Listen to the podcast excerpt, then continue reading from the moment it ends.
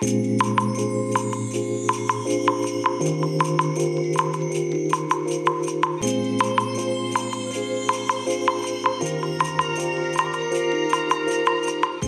いおはようございます。本日はですね12月1日金曜日でございます。車の中の気温は8.5度ですね。いや今日はやっぱりね寒かったんですね。あの布団からね起き上がる時寒いなーって感じながらね、えー、布団から出ましたのでやっぱり8.5度まで行くと寒さを感じますねはいえー、それでね今日の天気なんですが曇りですねに、えっ、ー、と東側の方はですね太陽が少し出てましてえー、なんですが、ほとんどがもう雲に覆われてるような感じ。特にね、えー、北西側の方がね、ちょっとこれも雨が降りそうな感じの雨雲っぽい雲で覆われてるような、そんな感じの天気ですね。今日天気崩れるんでしょうかね。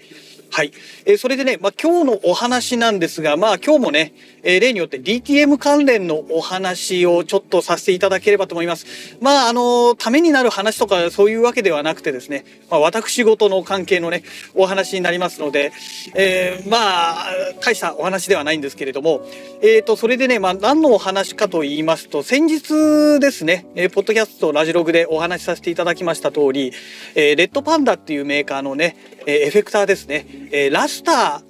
バージョン2ってやつですかね、えー、まあこれをポチったわけですよ。えー、某某サウンドハウスさん、もう某でも何でもないですね、えー、サウンドハウスさんでポチったわけですけれども、え、ー、とその時にですねお取り寄せというふうにね、えー、書いてあったんですね。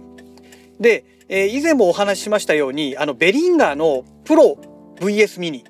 えこれもね9月28日に、まあ、ポチっているんですけれども、まあ、これもねお取り寄せっていう風になってましてうんまあそのままね、えー、放置してたんですね、えー、特にあのベリンガーの方はね。でまあ今回ですね、まあ、ラスターの方もありますのでこれどうなのかなと思ってですねで一応そのお取り寄せっていう商品のページのお取り寄せって書いてあるところをクリックするとこのね在庫の状態とかを示すなんかところらしいんですけれどもいろんなことが書いてあったんですね。在庫ありの場合、えこうです、えー、在庫まれって書いてある場合はこうですみたいなね。でお取り寄せの場合はこうだとかね、えー、まあそんなことが書いてあって、まあ、お取り寄せの場合は納期を、えー、問い合わせくださいみたいなことが書いてありましたのであそうだ。じゃあどうせだから両方とも聞いてみようってことで、えー、ラスター V2 と、えー、プロ VS ミニ、えー、これ両方ともですねメールを送ってみたんですね。そのお問い合わせのところをクリックしてですね、えー、そうしましたら、えー、ラスター V2 につきましては今日12月1日の今日、えー、納品予定になってますということでね、えー、書かれてましたので、まあ、早ければ明日、まあ、遅くても明後日ぐらいには届くのではないかなと思っております。はい。えー、それでね、もう一つ問題の9月28日にポチったベリンガーのプロ VS ミニ。これがね、返信がね、ちょっと時間かかったんですよ。ラスター V2 の方は本当もう30分ぐらいで返信が来たんですけれども、えー、ベリンガの方はね、全然来なくて、夜になって、えー、まあメールが届いたんですね。で、その内容がですね、要はベリンガに問い合わせたところ、納期未定ですと。全く、その、なんて言うんでしょう。いつ出荷できるかわからないという。全く目処が立っていないというね、まあどうもそういう状況らしいんですね。あ、やはりなと思ってね。で、問い合わせの中でね、あの、まあすご、ものすごく時間かかるんだろうなというのは思っていますが、年内中に届いてくれたら嬉しいですって書いておいてあるんですけれども、おそらくそのような状況ですと、年内納品は、まずまず不可能なんじゃないのかなと。ね。だって、今の段階でですよ。11月30日、昨日の段階でね、あの、全く目処が立ってないってことになると、ねまあ、今月中、ね、年内っていうのはもう不、不可能なんだろうなというのがですね、もうなんとなく想像ができますよね。あの、今月、12月に出荷が可能であれば、例えば中旬とかね、後半に、え、出荷ができそうですっていうのがね、えー、返ってくると思うんですよ。それが出ないってことは、もう、全く論外ということですよね。まああの金額も金額ですからね、えーと、海外では99ドルで販売されてるわけですよ。でまあここ日本ではね円安の関係で、えーと、サウンドハウスさんで1万5800円でポチってんですね。まあ、その価格帯なんですよ。ですので、まあ、国内でどれだけ売れてるか、まあ、売れてるっていうかね注文が入ってるかっていうのは分かんないですけれども間違いなく海外では相当な注文が殺到してるはずなんですよ。ね。だからちょっとねこれはもうね本当に忘れた頃にあの届くんじゃないのかなというまあそんな感じがしておりますね。うん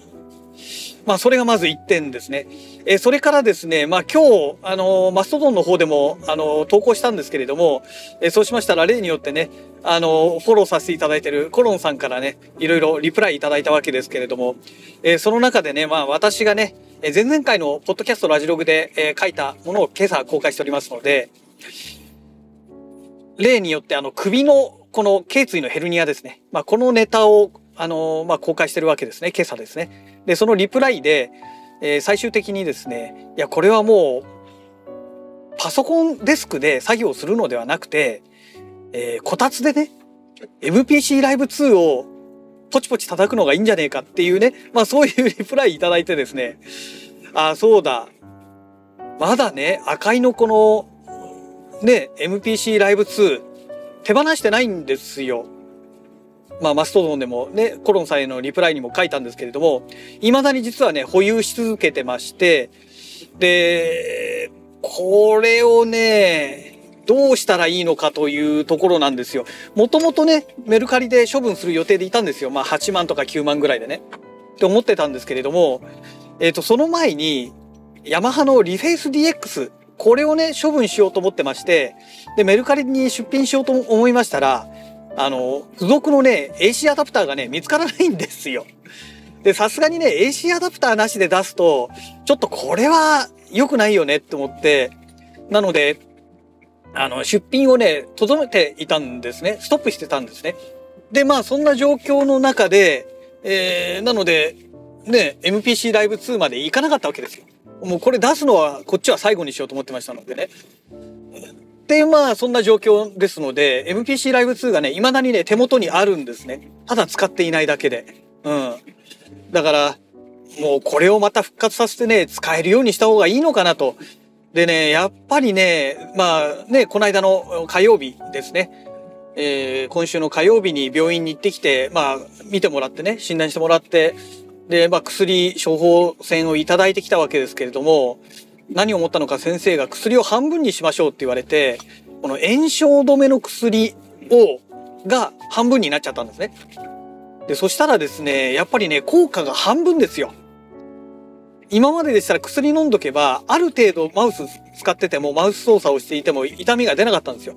で、ある一定の時間を経過すると痛みが出てくるっていう感じだったんですけど、今はね、もう普通にね、痛みが出てきちゃうんですよ。ただ、痛みが、その、薬を飲んでなかった時と比べると若干弱いという程度であって痛みがずっと出続けるんですね当然長時間のマウス操作なんかできませんから、えー、マウス操作する時はね、えー、使わない時はもう手を下ろしてとかね、えー、何かしら変えて要はこの腕にね負担がかからないようにしてるわけなんですけれどもでまあそんな状況ですからもうねせっかく先日ね、えアートリアのピグメンツ4購入したんですけれどもマウス操作ができないともう全く使い物にならないわけですよ。ねえ。何のために買ったんだっていう話になっちゃうんですけれども、やっぱりね、まあハードウェア申請に頼るしかないのかなというね。で、なぜかね、パソコンのキーボードを打ち込んでる時は痛くなんないんですよ。不思議ですよね、本当にね。だ当然ね、あの、ハードウェア音源、シンセサイザーですね、いじってても痛くもなんともないわけですね。これがね、本当に謎なんですよ、この体が。ね、だこの頸椎の神経が触れてるところが、どうもこの右腕をちょっと上げて作業するというところに、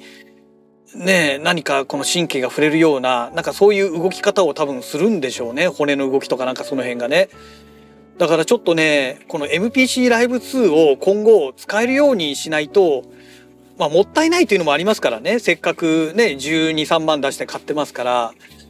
うーん、しなきゃいけないななんては思っておりますが、まあね、あの iMac の方も MPC、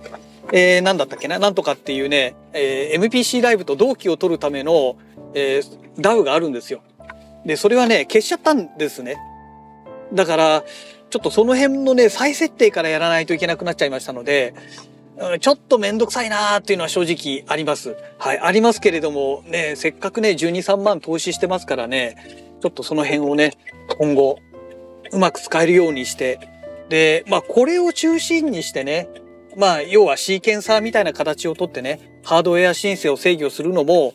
ありかなーなんて、ちょっと思っていたりもしております。まあ iPad Air もありますからね。まあどっちかが使えたらいいななんて思ってますけども。はい。えー、そんなわけでね、えー、会社の駐車場に到着いたしましたので、また次回のラジログをお楽しみください。それではまた。